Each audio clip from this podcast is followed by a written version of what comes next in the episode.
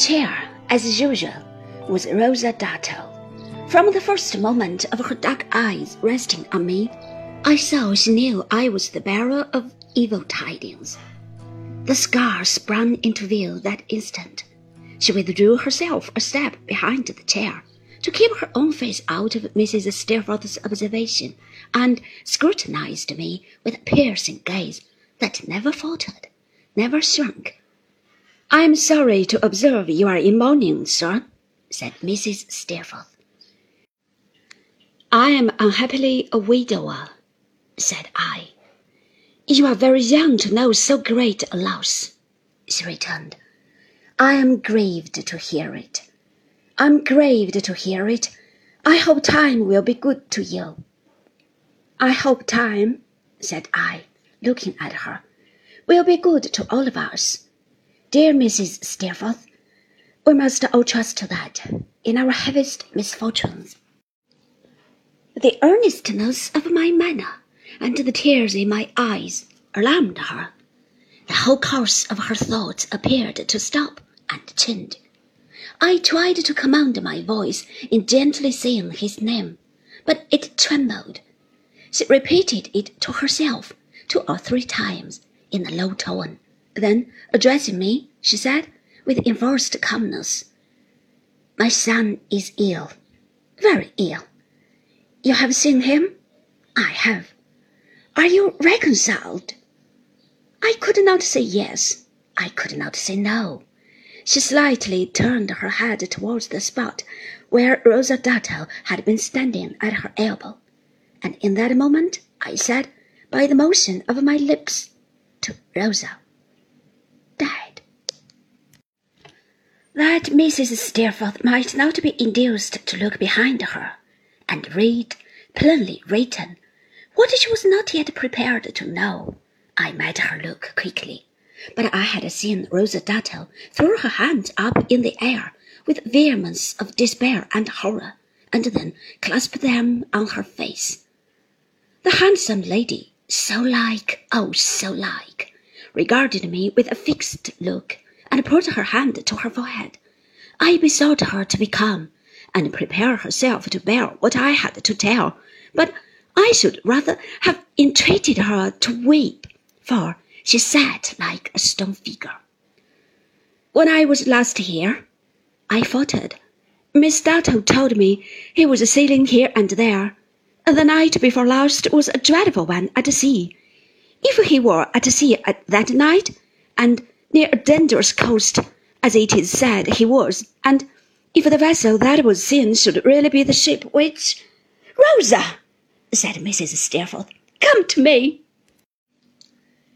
She came, but with no sympathy or gentleness. Her eyes gleamed like fire as she confronted his mother and broke into a frightful laugh.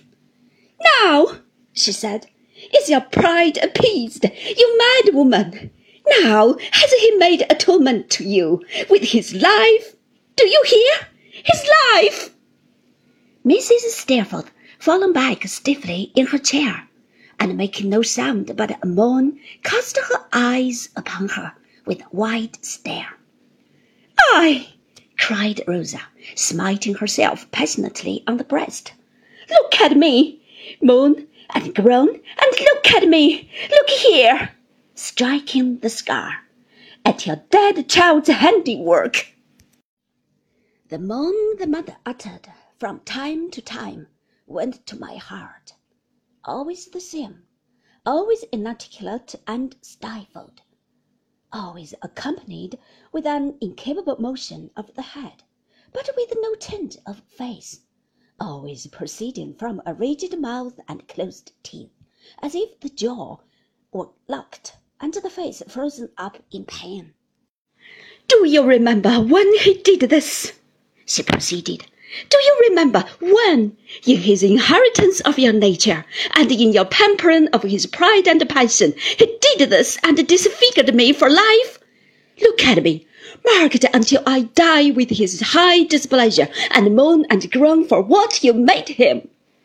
Miss Dartle, I entreated her, for heaven's sake, I will speak, she said, turning on me with her lightning eyes. Be silent, you! Look at me. I say, proud mother of a proud false son. Mourn for your nurture of him, mourn for your corruption of him, mourn for your loss of him, mourn for mine. She clenched her hand and trembled through her spare, worn figure, as if her passion were killing her by inches. You resent his self will, she exclaimed. You, injured by his haughty temper. You, who opposed to both. When your hair was grey, the qualities which made both. When you gave him birth. You, who from his cradle reared him to be what he was, and stunted what he should have been. Are you rewarded now for your years of trouble? Oh, Miss Dartle, shame! Oh, cruel! I tell you, she returned, I will speak to her. No power on earth should stop me while I was standing here. Have I been silent all these years? And shall I not speak now? I loved him better than you ever loved him. Turning on her fiercely, I could have loved him and asked no return. If I had been his wife, I could have been the slave of his caprices for a word of love a year. I should have been. Who knows it better than I? You were exciting, proud, punctilious, selfish. My love would have been devoted, would have trod your paltry whimpering underfoot. With flashing eyes, she stamped upon the ground as if she actually did it.